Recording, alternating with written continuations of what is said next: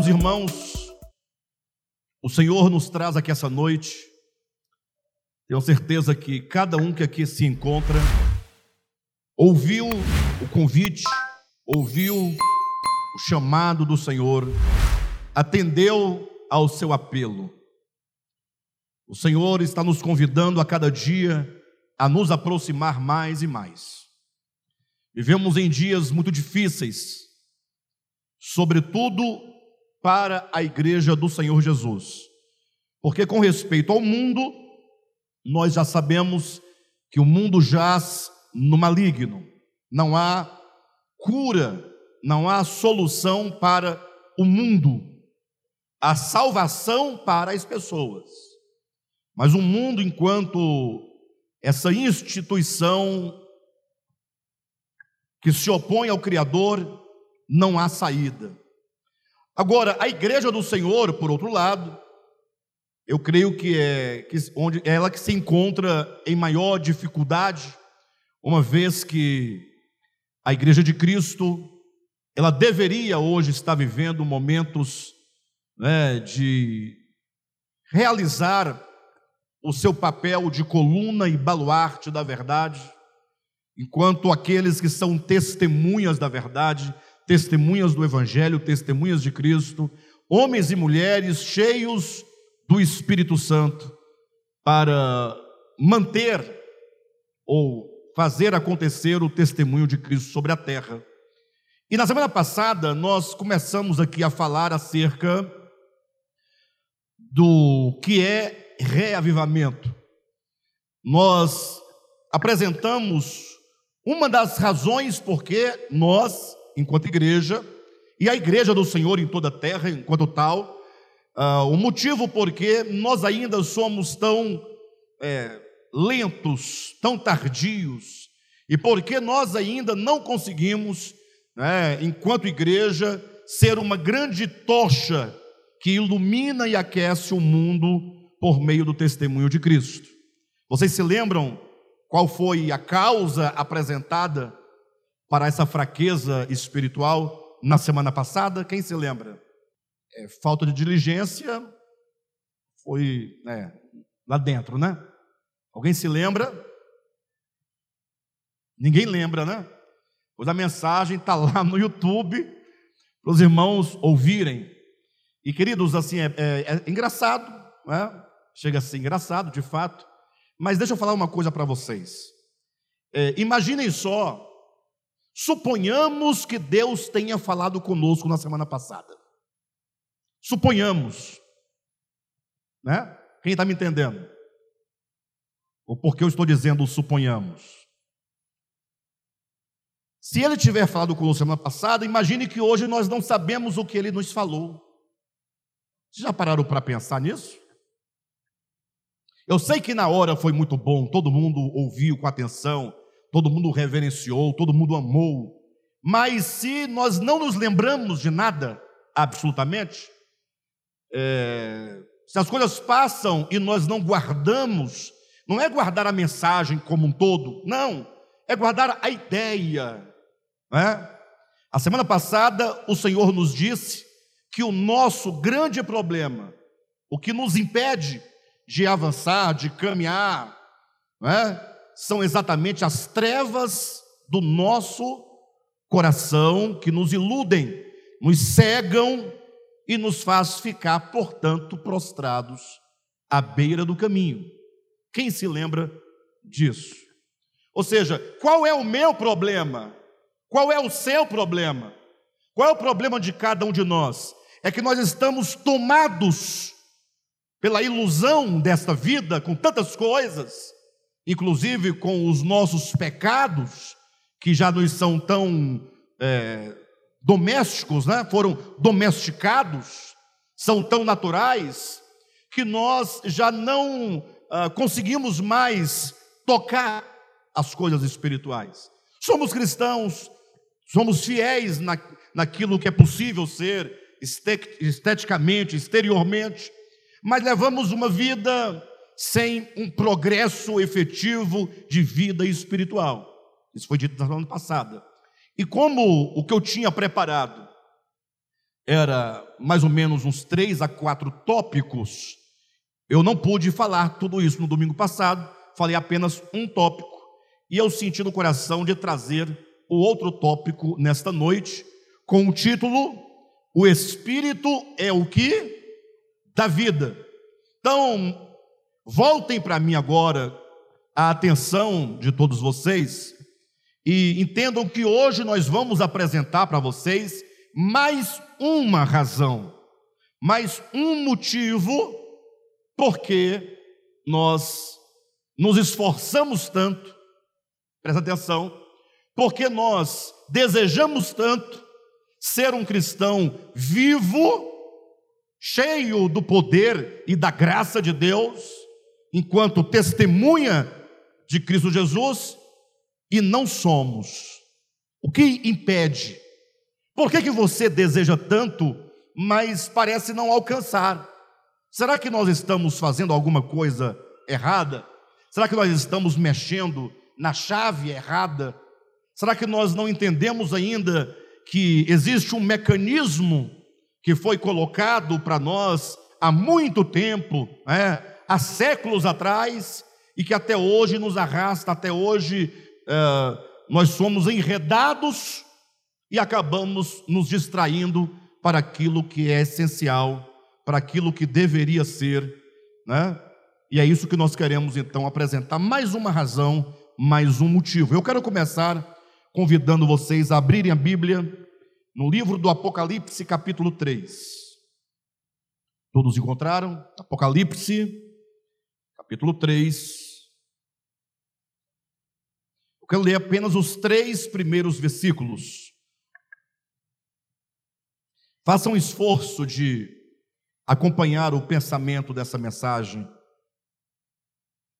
Diz assim, queridos: olha, ao anjo da igreja em Sardes, escreve: Essas coisas diz aquele que tem os sete Espíritos de Deus e as sete estrelas. Conheço as tuas obras, que tens nome de que vives e estais morto. Ser vigilante e consolida o resto que estava para morrer, porque não tenho achado íntegras as tuas obras na presença do meu Deus. Lembra-te, pois, do que tens recebido e ouvido, guarda-o e arrepende-te. Porquanto, se não vigiares, verei como ladrão, e não conhecerás de modo algum em que hora virei contra ti. Queridos, estas são as primeiras palavras dessa carta, carta à igreja em Sardes. Essa é uma entre sete cartas que constam aqui no Apocalipse, capítulo 2 e capítulo 3. São elas Éfeso, Esmirna, Éfeso, Esmirna, Pérgamo, Tiatira, Sardes, Filadélfia e Laodiceia. Nós entendemos, pelo estudo do Apocalipse, que essas sete cartas, que no, na sua origem foi dirigida a sete igrejas da Ásia Menor, nós entendemos que essas cartas são, sobretudo, proféticas.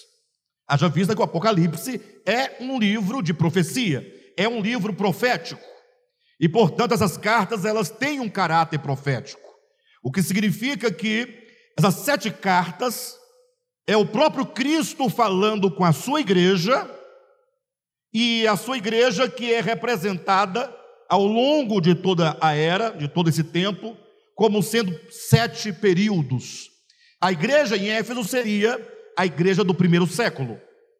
A igreja em Tiatira, ou melhor, Esmirna, seria a igreja do segundo século. Pérgamo seria a igreja do terceiro século. E assim sucessivamente, até chegarmos no século 21, a igreja de Laodiceia. E veja que nós estamos aqui hoje trazendo aos irmãos o que Jesus diz à igreja de Sardes, que seria a quarta igreja, né? Éfeso, Esmirna, Pérgamo, Tiatira, Sardes, a quinta igreja. E essa igreja, ela coincide num tempo histórico, num momento histórico, exatamente com a igreja da reforma protestante. Ou seja, quando você lê essas cartas do Apocalipse, essas sete cartas, e você procura encontrar a relação histórica com a igreja, você vai encontrar que Sardes coincide com a igreja do século igreja do século 17, né? Melhor, 16, 1500 e em diante. E ali nós temos, portanto, uma carta que fala com a igreja, aqueles que haviam acabado de sair de Tiatira, né? acabado de sair do catolicismo romano, e agora Cristo traz a essa igreja daquele tempo, não confundam, porque alguém pode pensar que essa carta seria a igreja reformada da atualidade. Não é essa a relação, é com o tempo. Nenhuma carta dessa aqui é dirigida a um grupo específico, a uma denominação específica, não. É ao espírito de um tempo. Perfeito? Então, quando o Senhor se dirige a esse tempo, ele diz: Olha, eu me dirijo a uma igreja que tem nome de que vive, mas está morta. Ora, imagine Jesus dizendo, dirigindo-se à sua igreja, dizendo: Olha, tens nome de que vives, mas estás morto. Vemos aqui uma condição espiritual da igreja que, embora tivesse em atividade, tivesse obras, inclusive foi de um tempo em que muitas verdades bíblicas foram sendo trazidas né, ao conhecimento da própria igreja, mas espiritualmente ela não gozava de saúde perfeita. O que significa muito bem que é possível e muito possível que uma igreja tenha muita obra, muita atividade, muito estudo, muito conhecimento, muito entendimento das doutrinas, mas ao mesmo tempo seja uma igreja espiritualmente fraca, espiritualmente morta, não é? Morta. E alguém poderia perguntar: ora, mas como pode ser isso? Como pode uma igreja, porque aí é um paradoxo, né? Porque se é igreja, presume-se que são que a igreja é formada de pessoas que nasceram de Deus, sim ou não? São aqueles de quem é dito lá em Efésios: estando vós mortos nos vossos delitos e pecados, ele vos deu vida. Então, o que é a igreja? Ora, são aqueles que estavam mortos, receberam vida e que agora, enquanto aqueles que re renasceram em Cristo, ressuscitaram com Cristo, formam o corpo de Cristo. Mas de repente Jesus se volta para esta igreja e diz: Tens nome de que vives e estás morto. Não é um, um paradoxo? Não parece aqui uma contradição? Mas eu quero chamar os irmãos a compreenderem em que sentido se dá a ideia de que uma igreja tem nome de que vive e ao mesmo tempo ela está morta. Como pode, o que deve acontecer para que esse estado caótico de morte se instaure na igreja? Nós vamos tocar aqui num ponto que eu acredito que todos nós, todos os crentes, de uma maneira geral, o DEVAP e todas as denominações, eu não vejo algo diferente na experiência cristã da Igreja de Jesus Cristo. Todos os cristãos se encontram dentro de uma mesma situação e uma mesma condição em relação a Deus e em relação à Sua palavra. A saída para nós entendermos esse texto se encontra exatamente na segunda epístola de Paulo aos Coríntios, no capítulo 3. Preste atenção que nesse capítulo eu não vou ler com vocês, o texto é muito longo. Se for preciso, eu busco um ou dois versículos, mas vamos avançando, eu vou trazendo para vocês. Vocês anotem aí para que vocês verifiquem na Bíblia de vocês quando Paulo escreve aos Coríntios, ele traz ali um entendimento fantástico. Ele comparando a antiga aliança com a nova aliança. Presta atenção, queridos, olhem para mim. Não é verdade que o Devap se orgulha, um orgulho humilde, santo, de que nós temos o pleno entendimento da diferença entre Antigo Testamento e Novo Testamento? Parece coisa pequena, mas é coisa muito grande. Há alguém que entende que a Bíblia Sagrada, como um todo, esses 66 livros, estão divididos em dois testamentos, o antigo, né, do qual é dito que é ultrapassado, a própria Escritura, o próprio Novo Testamento vai explicar que o Antigo Testamento é ultrapassado, é obsoleto, porque ele caducou. Ou seja, o Antigo Testamento, ele tinha uma razão de ser, ele tinha um objetivo, e ele cumpriu totalmente o seu objetivo, e quando então aquilo para o qual ele fora escrito, ele alcança, então ele deixa de ser. Não há razão para continuar a ser, uma vez que o seu objetivo foi cumprido. Se vocês lerem, por exemplo, Hebreus capítulo 8, versículo 13, né, o escritor aos Hebreus claramente diz que aquela aliança ela caducou, ela entrou em desuso, ela está ultrapassada. Então Paulo vai falando disso no capítulo 3 de 2 aos Coríntios. E nós aqui temos esse conhecimento, nós já falamos tantas vezes, e todos os irmãos que sabem disso podem dizer assim: puxa, que maravilha, eu sei que nós somos do Novo Testamento, eu sei que nós somos da nova aliança, e por isso nós não devemos viver segundo a lei de Moisés. E aí, se vocês pedirem um exemplo, se alguém pedir um exemplo, que, que eles vão citar? O que, que nós vamos citar? O que, que todo mundo vai citar? O exemplo do dízimo. É o primeiro que vem na mente de todo mundo. E aí fica aquele orgulho santo né, de que nós temos clareza de que o Antigo Testamento passou e o Novo Testamento chegou, vivemos uma nova aliança.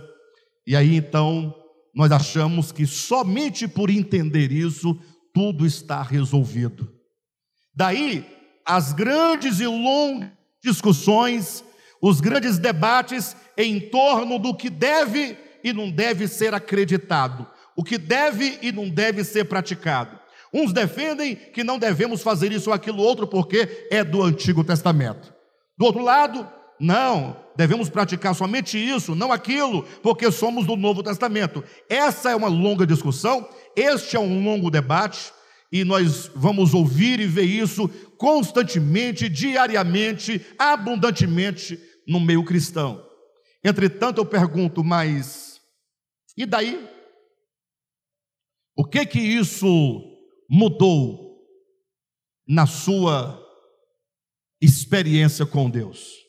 Você se julga melhor, mais firme, mais crente, mais vivo, mais orgânico, mais cheio de Deus, mais cheio da graça do que qualquer outro que viveu no Antigo Testamento? Você se sente melhor, mais em condições? Falamos de Moisés, não falamos? É porque Moisés está e nós então deveríamos ou não estar numa condição espiritual melhor do que a de Moisés, uma vez que vivemos num tempo de uma aliança superior, uma aliança em realidade, a aliança da verdade, a aliança da justiça, a aliança do Espírito. Porque nós falamos, a aliança do Antigo Testamento, como diz em 2 Coríntios 3, é a aliança da condenação e da morte. E a aliança do Novo Testamento é a aliança do Espírito. Nós sabemos disso, defendemos isso, mas a minha pergunta, e nós precisamos, ao ler a Escritura, sempre refletir: o que essa verdade muda e altera efetivamente na minha experiência? É só uma questão intelectual? É só uma questão de compreensão racional? É só uma questão de doutrina? Porque se for, isso é uma grande bobagem. Vocês entendem? Paulo vai explicar, e ele traz, em 2 Coríntios capítulo 3, ele traz um versículo, ele traz uma, uma ideia que é a chave do discernimento. Quando ele compara a antiga aliança, a nova aliança e vice-versa, ele diz assim: olha, nós somos ministros de uma nova aliança. Pega isso aí. Nós somos ministros de uma nova aliança, não da letra, mas do Espírito. Porque a letra mata, mas o espírito vivifica. Poucos entenderam esse texto até hoje. E eu vou ousar dizer: até os que dizem que entenderam, não compreenderam. Vocês acreditam nisso? Até aquele que diz que entendeu e pensa que compreendeu, não entendeu. E eu vou dizer o motivo porque não compreenderam. E vocês serão a prova do que o que eu estou dizendo é a verdade. Aqueles que defendem o entendimento desse texto, eles dizem assim: olha, Paulo está ensinando que o ministério da letra que mata é o Antigo Testamento. E que o Novo Testamento é o ministério do Espírito e da vida. Mas a pergunta é: o que que eles, esses que assim dizem, entendem da aliança da letra e da aliança do Espírito? Vocês sabem o que, que eles entendem? Eles entendem isso aqui, ó. Eu vou abrir aqui exatamente ah, em qualquer lugar que eu abrir aqui vai dar certo, porque vocês não vão estar vendo o texto. Eles entendem assim, ó. Essa parte daqui é a letra, e essa parte da direita, que é o Novo Testamento, é o Espírito. Quem está me entendendo? Eles entendem a letra que mata como sendo a lei de Moisés que estrutura o Antigo Testamento. E eles entendem a aliança do Espírito como sendo Mateus, Marcos, Lucas, João, Atos, Romanos, Coríntios, Coríntios, Gálatas, Efésios, Filipenses, Colossenses, Tessalonicenses, Tessalonicenses e assim até Apocalipse. Ou seja, eles entendem que é que o Novo Testamento são 27 livros. Eles entendem que a aliança do Espírito são as normas, são os mandamentos que pertencem ao Novo Testamento. Ou seja, eles não entendem que quando Deus fez uma aliança com o povo de Israel no Antigo Testamento, lá é chamado de a aliança da letra, preste atenção, porque a relação entre Deus e o povo de Israel se dava por meio de duas tábuas de pedra. É Deus falando assim, pessoal, olha, eu vou dar para vocês aqui um estatuto para vocês viverem por meio dele. A lei de Moisés, os dez mandamentos do Decálogo, estava ali com uma condição para que o povo de Deus pudesse obedecer a ele. Então, a relação era com a letra. É como que dissesse: começou o dia, e aí, pessoal, o que, que diz mesmo lá o mandamento? Ah, não posso esquecer do que diz o mandamento. Qual é o resultado quando alguém tenta viver em relação a Deus por meio de regras? Não sabe? A letra mata. Todos quantos quiserem se relacionar com Deus por meio de regras, daquilo que está escrito em tábuas de pedra, vai experimentar a morte. Onde diz isso? Romanos capítulo 7. Paulo dizendo que o bem que ele queria fazer, ele não conseguia realizar, porque toda vez que ele queria guardar a lei, ele encontrava dentro de si uma outra lei que guerreava contra a lei do seu entendimento e o fazia prisioneiro do pecado, até que quando ele chega e diz: Miserável homem que sou, quem me livrará do corpo dessa morte? Agora, passa-se para a nova aliança. Aí os crentes falam, pessoal, nós agora estamos numa aliança superior. A aliança da, da justiça, a aliança do Espírito, a aliança da vida. Só que eles entendem que é o Novo Testamento enquanto os livros escritos, e ao invés de eles se relacionarem com Deus olhando para as tábuas de pedra, eles ficam olhando para uma cartilha de papel e tinta, semelhantemente. Por mais que esses livros do Novo Testamento tragam a ideia da verdade, o conceito da realidade, a Bíblia, enquanto papel, não é realidade. Quem está me entendendo? Se você pegar a Bíblia todo dia e você olhar o livro, a letra, e você ler, e você vai se deparar com um texto que diz assim: olha, Sede vós perfeitos, como é o vosso Pai Celeste. Você fala assim, misericórdia. E agora? O que, que eu faço com esse mandamento? A vontade de viver naquele tempo do Antigo Testamento, que era muito melhor. Veio Jesus e diz: Sede vocês, sejam perfeitos, como perfeito é o vosso Pai. Aí, se você perguntar para o texto, texto, mas o que é esta perfeição? O que significa ser perfeito como é perfeito o Pai Celeste?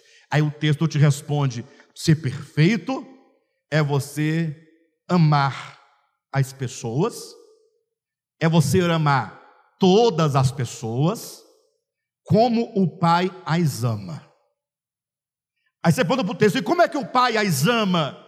O texto dirá: Ele ama sem fazer diferença entre o mal e o bom. Olha para mim, pessoal. Duas pessoas, o mal e o bom, o justo e o injusto.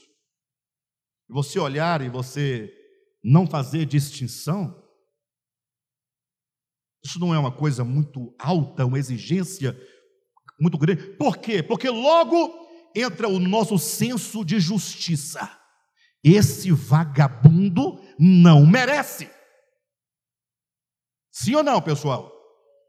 Esse vagabundo tem que ser é preso. O nosso senso de justiça que nos leva ao julgamento. Nós julgamos, nós condenamos, nós sentenciamos, nós só não executamos, não é nem porque Deus não deixa, é a Constituição Federal que não te deixa resolver a, a, a parada com um camarada injusto, perverso. Senão você resolveria rapidamente a questão. E agora eu pergunto: aí vem Jesus e disse: sede vós perfeitos, amem a todos indistintamente. O Pai Celestial dá o sol e dá a chuva para os maus e para os bons, sem jogar na cara, sem nada, é só o amor e a bondade que se derrama abundantemente Aí você que é da nova aliança, você que é do Novo Testamento, neste momento, vendo este mandamento, você se sente cheio de um poder interior que te capacita e te habilita, não somente te convence, não somente te transforma no entendimento, mas é como uma explosão de amor a todas as pessoas diariamente, porque você lê o texto, não é verdade? Hã? O que, que acontece? Você sabe e você concorda discordando do texto. Você concorda porque você não é louco de discordar de Jesus, mas você finge que não está entendendo e vive como se nunca soubesse do que Jesus disse. Essa é a verdade. Queremos ser uma igreja reavivada, fingindo que não escutamos o que Jesus disse. Nós estamos igual a cachorra lá de casa. Lá em casa tem uma cachorra chamada Gaia. Ela é de uma inteligência. Vocês pensam que cachorro não sabe das coisas? É igual menino. Quando eu vou colocar comida para ela, que ela está deitada, dormindo com o olho fechado, fingindo, né?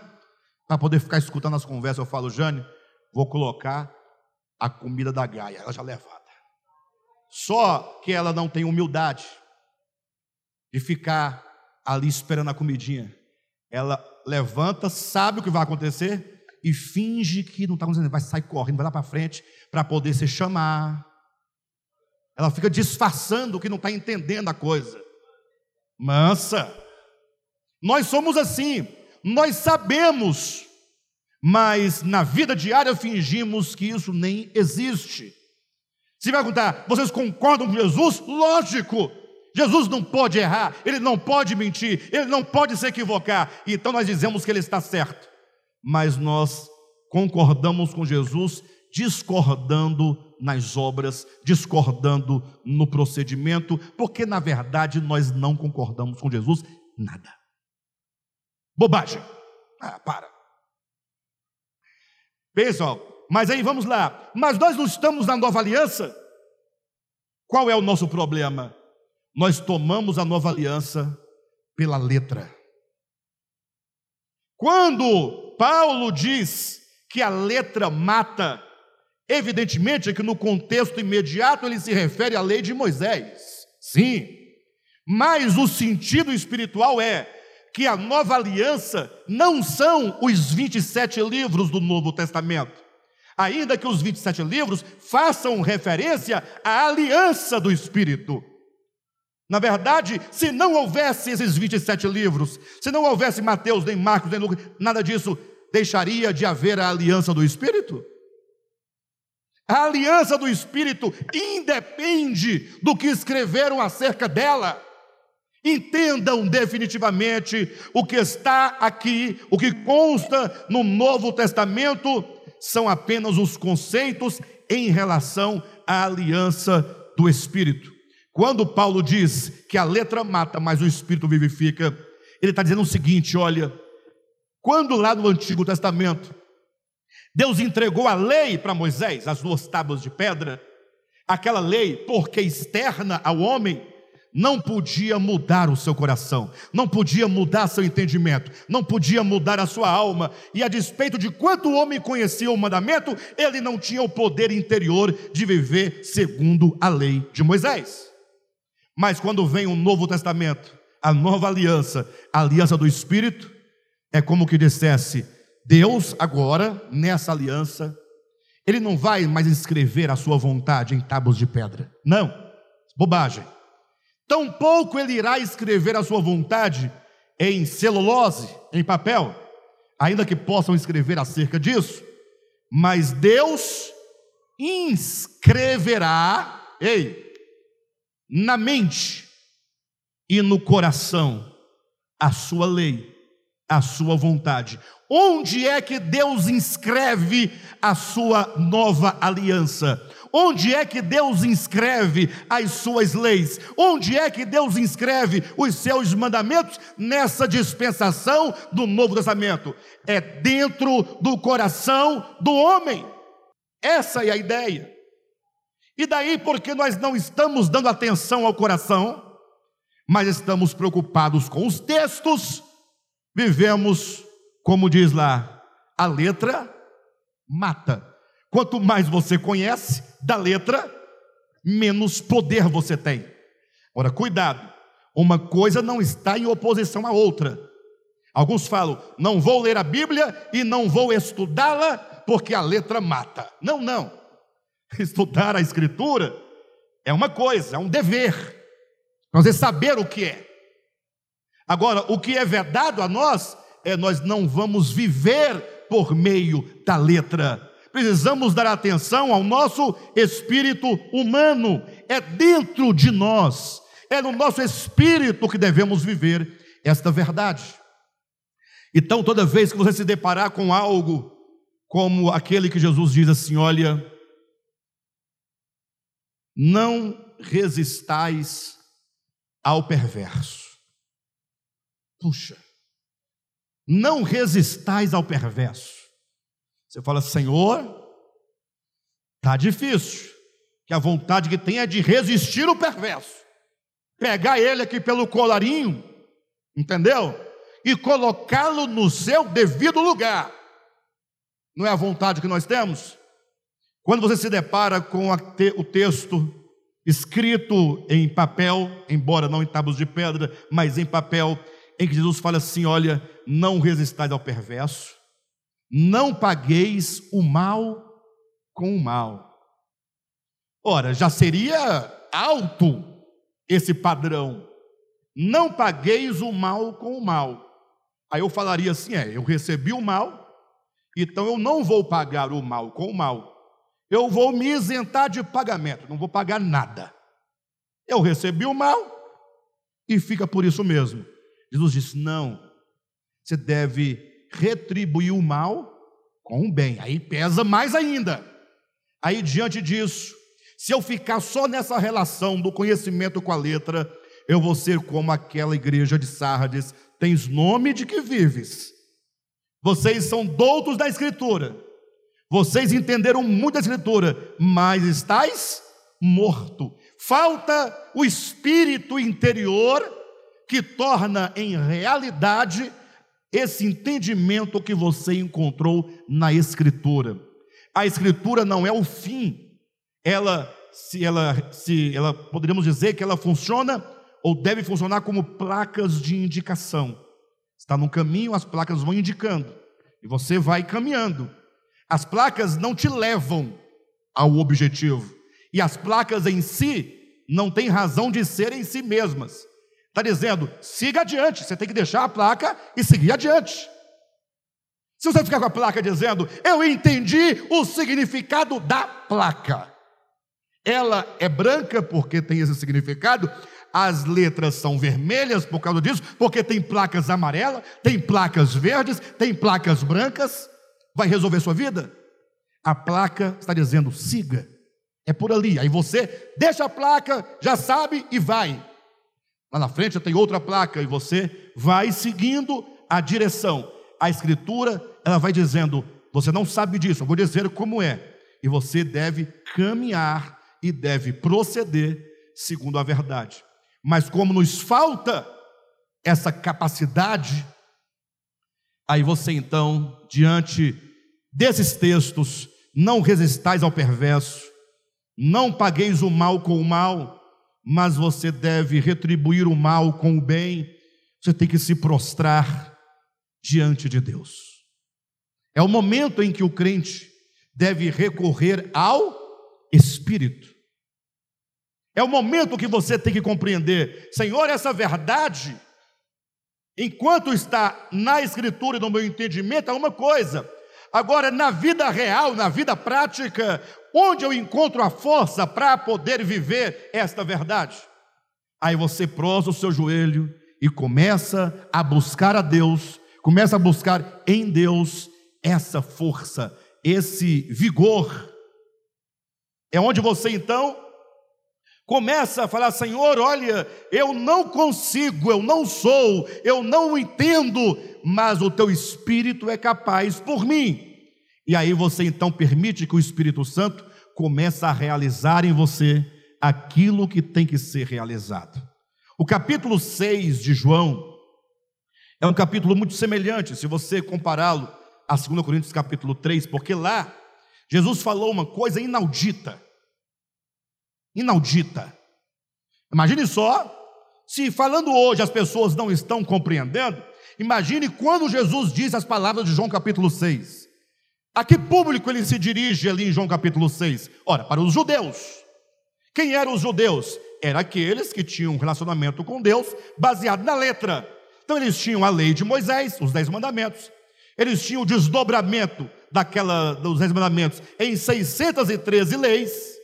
Eles tinham todo o aparato dos livros, dos escritos sagrados, né, por meio dos quais ele conhecia o que era a vontade de Deus, eles pensavam: se nós cumprirmos isso tudo aqui, tudo estará certo.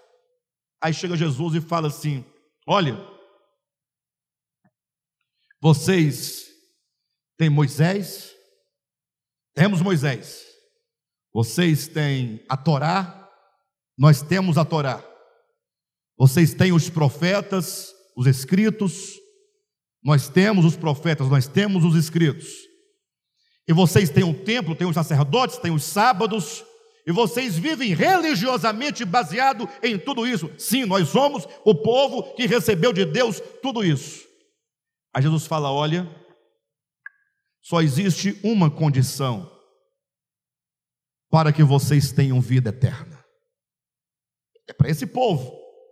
Só há uma condição para vocês terem vida e vida eterna, vocês precisam comer o pão da vida. Quem está entendendo? Puxa, isso é um choque muito grande. Pense naquele povo. Pense no, no, modo como eles entendiam as coisas. Pense. Eles tinham tudo, não tinham? Ele falou: olha, se não comer o pão da vida que desce do céu, não tem vida eterna, não tem jeito. Sem, não, sem comer o pão da vida, não tem vida eterna. Aí o povo falou assim: Mas que pão é esse? Aí Jesus responde: Eu sou o pão da vida. Eu sou o pão que desceu do céu. Meus irmãos, guardem isso definitivamente no coração. Só existe uma única maneira de você experimentar vida e vida eterna: comendo de Cristo, recebendo Cristo para dentro de você. Você pode ser fariseu, pode ser saduceu, na linguagem de hoje, assembleiano, Deus é amor, e urde, adventista do sétimo dia, que nem vinagre coloca na salada para não pecar. Você pode ser do devap. Jesus diz: bobagem. Tem que comer o pão da vida. Porque é esse pão que dá vida. Volta um pouquinho lá para Gênesis 3. Não tinha lá duas árvores? A árvore da vida e a árvore do conhecimento? Qual era a árvore que trazia morte? Do conhecimento. E a da vida trazia o quê? Vida. E o que deveria o homem fazer? Comer de uma ou de outra. Se lá nós temos vida e morte, Gênesis 3, o que, nós temos em 2 Coríntios 3? A letra mata e o espírito vivifica. Então faz a relação árvore do conhecimento com a letra. Ou seja, se a sua relação é meramente intelectual e de conhecimento, morte. Acabou. Ah, então pode ser isso. Você pode pegar aqui o membro do DEVAP, o menos esclarecido do DEVAP é ainda o mais esclarecido dos cristãos em geral. Mas e daí? Vocês entendem? E daí? Não somos melhores em nada, absolutamente. Partilhamos das mesmas fraquezas, das mesmas quedas, dos mesmos tombos, das mesmas angústias, do mesmo desespero, dos mesmos pecados. E alguém pode perguntar: então o que, que está adiantando? Aí você vai responder assim: o que está adiantando é que hoje eu estou descobrindo que não basta saber, tem que saborear, tem que comer. E não são as páginas, nem as letras, nem a tinta, mas é o sentido espiritual, é o espírito da palavra que deve habitar o meu coração. Os judeus ficaram meio perdidos, quando Jesus falou que tinham que comer o pão da vida. Jesus diz: sim, mas vocês vão entender, tem que comer a minha carne e beber o meu sangue. Eles também não entenderam. Jesus tentou melhorar, piorou. Estava melhor o pão da vida, agora comer carne e sangue não dá certo. Qual é o sentido disso? E o pior, se eles não entenderam, nós daqui também não entendemos, porque até hoje ninguém entendeu. Porque os que melhor entenderam pensaram: ah, tem que comer a carne e o sangue. É, agora eu entendi, tem que comer a carne e o sangue para ter vida. O outro, é verdade, mas como pode ser isso? Como é que eu vou comer a carne e o sangue dele? Não tem jeito que ele nem aqui está. Aí um terceiro falou: vocês são tolinhos. Gente, nós vamos fazer um pãozinho redondinho, sem glúten, e nós vamos quando o sacerdote consagrar a hóstia, olha a revelação, aquele pãozinho se transformará como que um mistério na carne, sangue, alma e divindade de Jesus. Aí o outro falou, rapaz, por que, nós não pensamos nisso antes? Foi o que os, os que melhores entenderam, os que melhor Entenderam? A ideia de comer a carne e beber o sangue. Aí quando eles comem aquele pãozinho, eles estão vendo o que é pãozinho. Né? Ninguém viu outra coisa, é bobagem. Só que na cabeça deles, eles têm que estar assim: não é pãozinho, é a carne. Pronto. Aí Jesus, olhando para essa situação toda, porque os judeus, né, quando ele falou de comer a carne e beber o sangue, os judeus ficaram alvoroçados porque eles pensaram numa espécie de é, canibalismo. Essa seria a ideia. Mas existe uma coisa chamada antropofagismo. Repita, antropofagismo. Antropos é homem, fagismo é de comer, comer carne humana.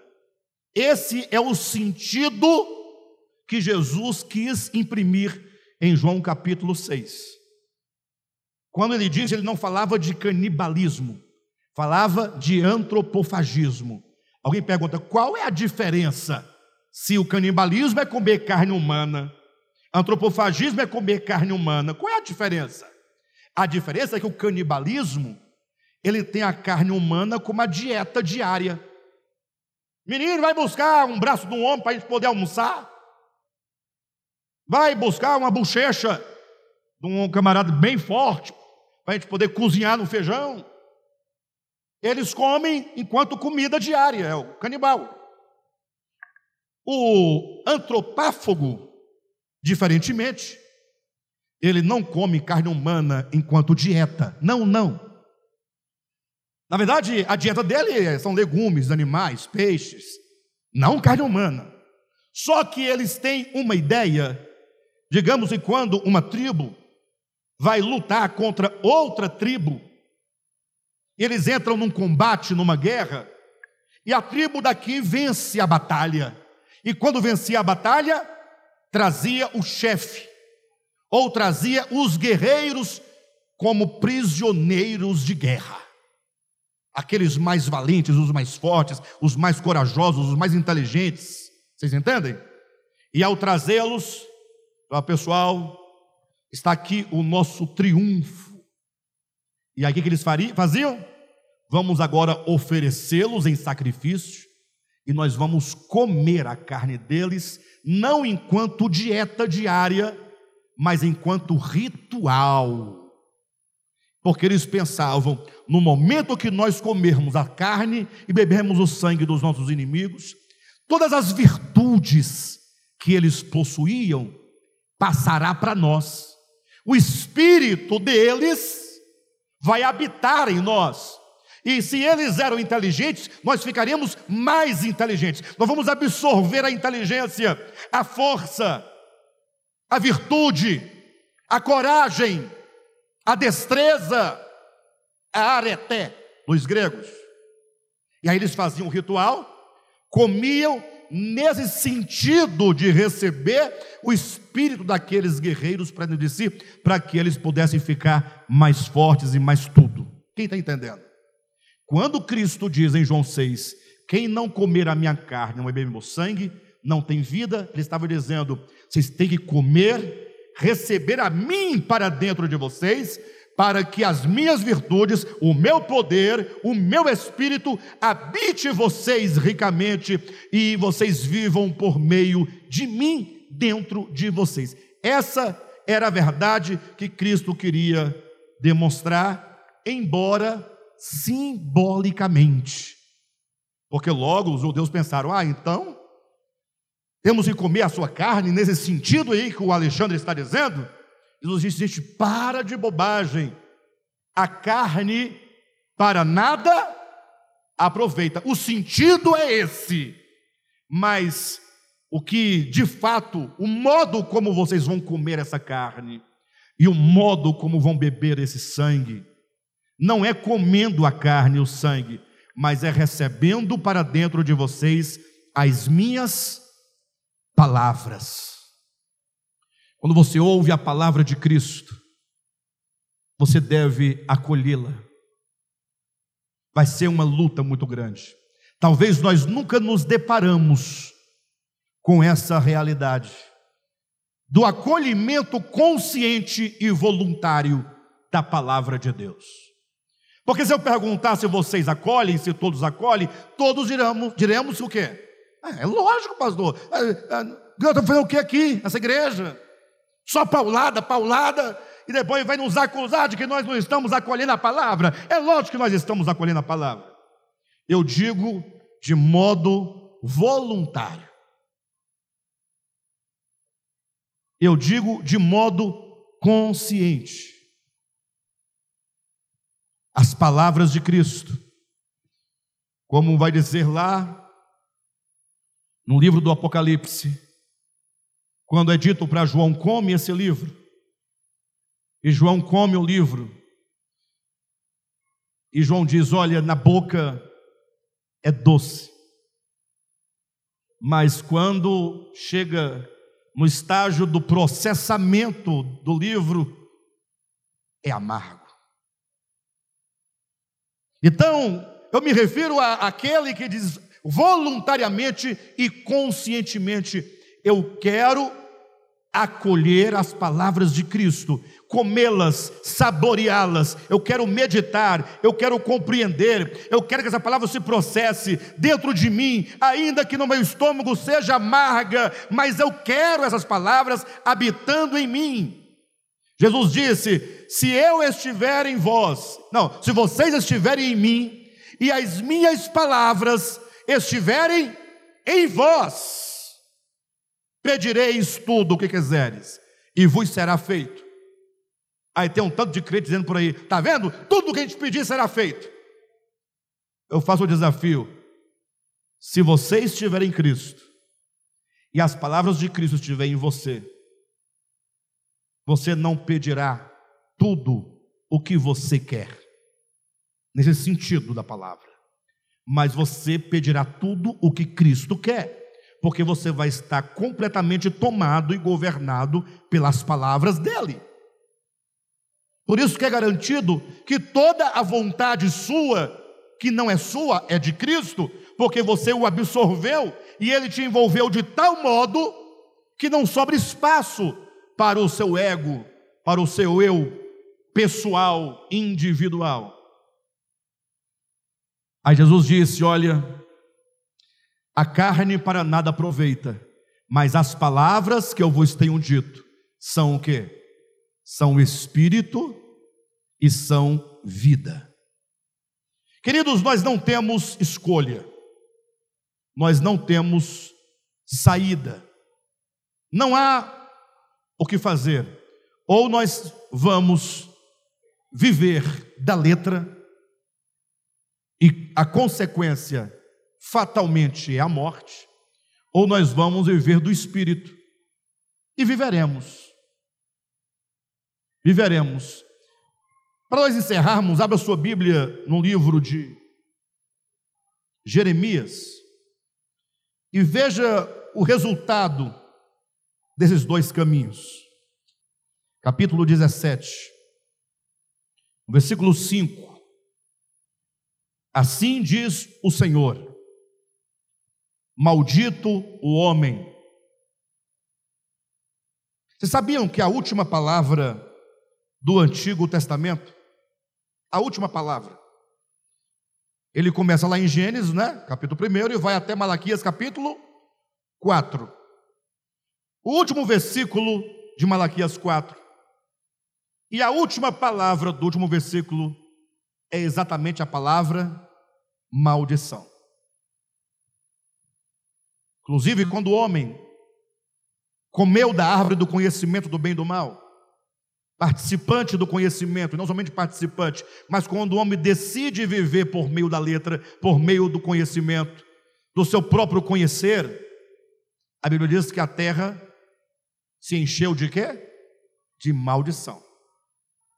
E então aqui o texto diz: Maldito é o homem que confia no homem,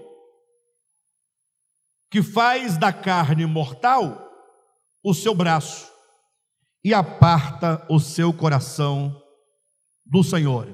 Eu precisaria de muito tempo para explicar melhor essa primeira parte do texto, mas é porque a maioria de todos pensam: ah, o maldito que confia no homem faz da carne mortal o seu braço e aparta o coração do Senhor, são os ímpios. Não é assim que os crentes pensam? Como nós não somos os ímpios, então nós não somos essa categoria. Só que essa palavra está sendo dito lá em Jeremias, ou por Jeremias, para quem? Para os eleitos do Antigo Testamento. Não era para os filisteus, nem jebuseus, Não, era para Israel. Ah. Ou seja, Israel, ou pode ser hoje igreja. A ideia é a seguinte: se você for aquele camarada que vive por si, pela sua força, pela sua capacidade, que faz o seu braço mortal a sua força, e isso implica afastar o coração do Senhor, qual que será o resultado? Versículos, versículo 6. Porque será como, olha a palavra, será como. Será é passado, presente ou futuro? Futuro. Será como o arbusto solitário no deserto. Por que diz que será como um arbusto? É porque o engano, a ilusão é tão grande que este homem que vive por si mesmo e faz do seu braço, da sua carne o seu braço, no momento ele não consegue perceber a sua condição. Ele até se orgulha da sua condição. Ele pensa que está acima de tudo e acima de todos, que é o melhor, que é forte, que é poderoso, que pode, que é capaz, porque ele conhece, porque ele entende, ele domina. Aí o texto está dizendo: é, mas vai chegar uma hora que você não poderá escapar da sua real condição. Será como o arbusto solitário no deserto. Eu queria que vocês retivesse bem claramente cada uma dessas metáforas. O homem que faz da sua carne o seu braço mortal, ele será como um arbusto solitário no deserto. Pensa essa imagem.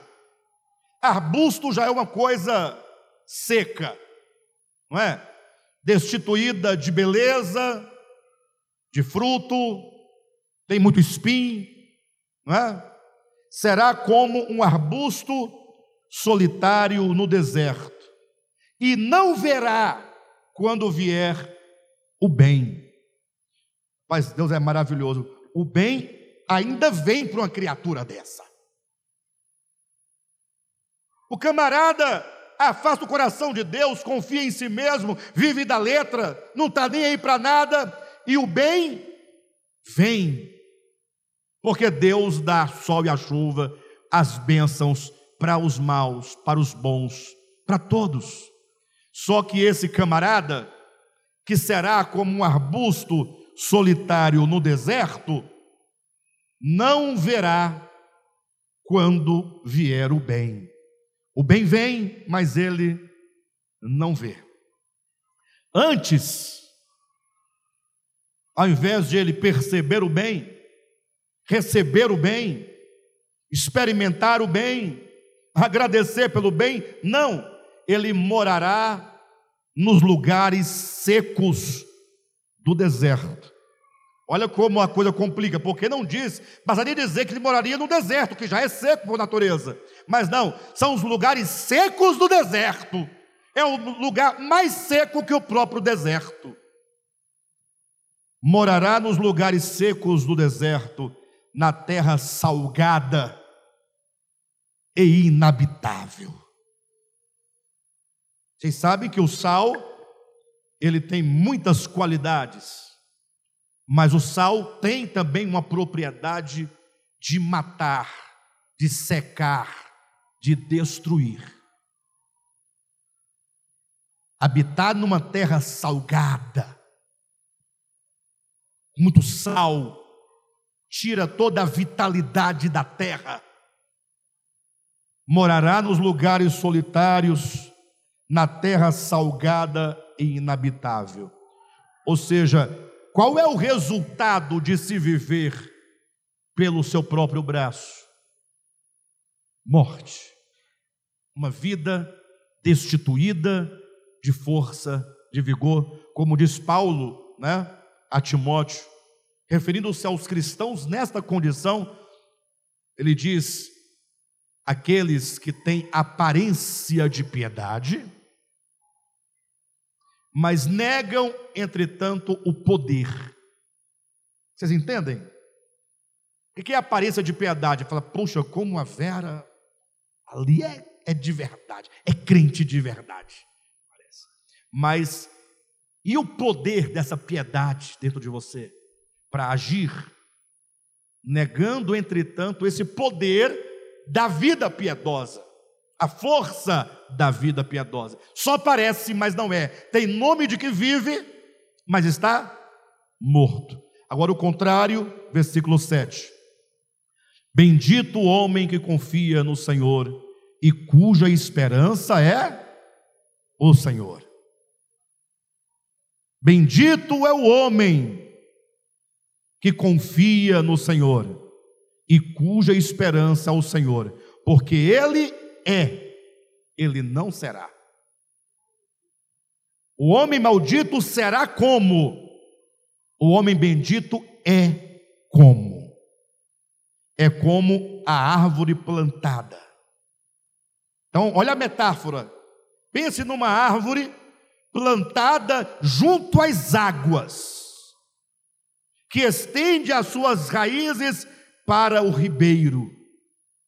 Pensa numa árvore, recebendo frescor, água, vida, buscando no mais profundo tudo o que ela precisa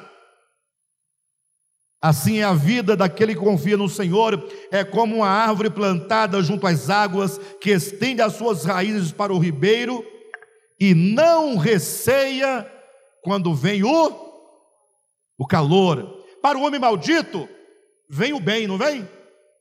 Ele não vê o bem. Para o homem bendito, que é como uma árvore plantada junto ao ribeiro, que estende suas raízes para o, os ribeiros, as, as águas, diz que não receia quando vem o calor, vem o calor. O calor são as lutas, as dificuldades. Mas o que importa é que essa pessoa tem raízes profundas, raízes que se estendem, né, que estão ali radicadas em Cristo, recebendo dele a sua vida, o seu espírito, o seu vigor, as suas virtudes, e que venha o calor, o homem bendito, como árvore plantada junto às águas, que estende suas raízes para o ribeiro e não receia quando vem o calor, mas a sua folha fica verde. Vem o calor, mas a sua folha fica verde. E no ano de sequidão, tem sequidão, tem sequidão e no ano de sequidão, não deixa, não se perturba. Já estava pulando, né? E no ano de sequidão, não se perturba e nem deixa de dar fruto. Este é aquele que vive pelo Espírito. Em suma, nós precisamos voltar-nos para dentro de nós e encontrar aqui dentro de nós toda a vitalidade necessária. Alguém dirá: como assim? Não é para o alto que temos que buscar? Não, não. Onde é que está o Espírito de Deus? Ele não habita em você? Então ele está aí dentro, é aí que você tem que buscar. Onde é que estão inscritas as leis de Deus? Não é na consciência, na mente, no coração? É aí que você tem que buscar. Onde é que está o reino de Deus? O reino de Deus está dentro de vós. É aí que você tem que buscar. Conhecer a si mesmo, conhecer o seu coração, conhecer a Deus e começar a procurar as mudanças interiores. Mas para isso, não podemos nos ufanar não podemos nos orgulhar, como os judeus, de terem uma aliança escrita em tábuas de pedra e nós em tábuas ou em folhas de papel. Nós não podemos ser enganados, achando que tudo se resolve pela doutrina. A doutrina é importante para você conhecer como placas de sinalização mas onde acontece de fato a vida cristã é aqui dentro. Quando aquelas palavras que nos trazem o entendimento ganham significado espiritual dentro do nosso coração. Somente aí nós poderemos dizer que o Espírito nos dá vida. É Ele que dá vida, nada mais além do Espírito Santo, o Espírito de Deus que está no espírito humano. Amém, meus queridos? Estamos aí diante desse desafio de compreender essa palavra e começar a buscar um relacionamento espiritual. Amém?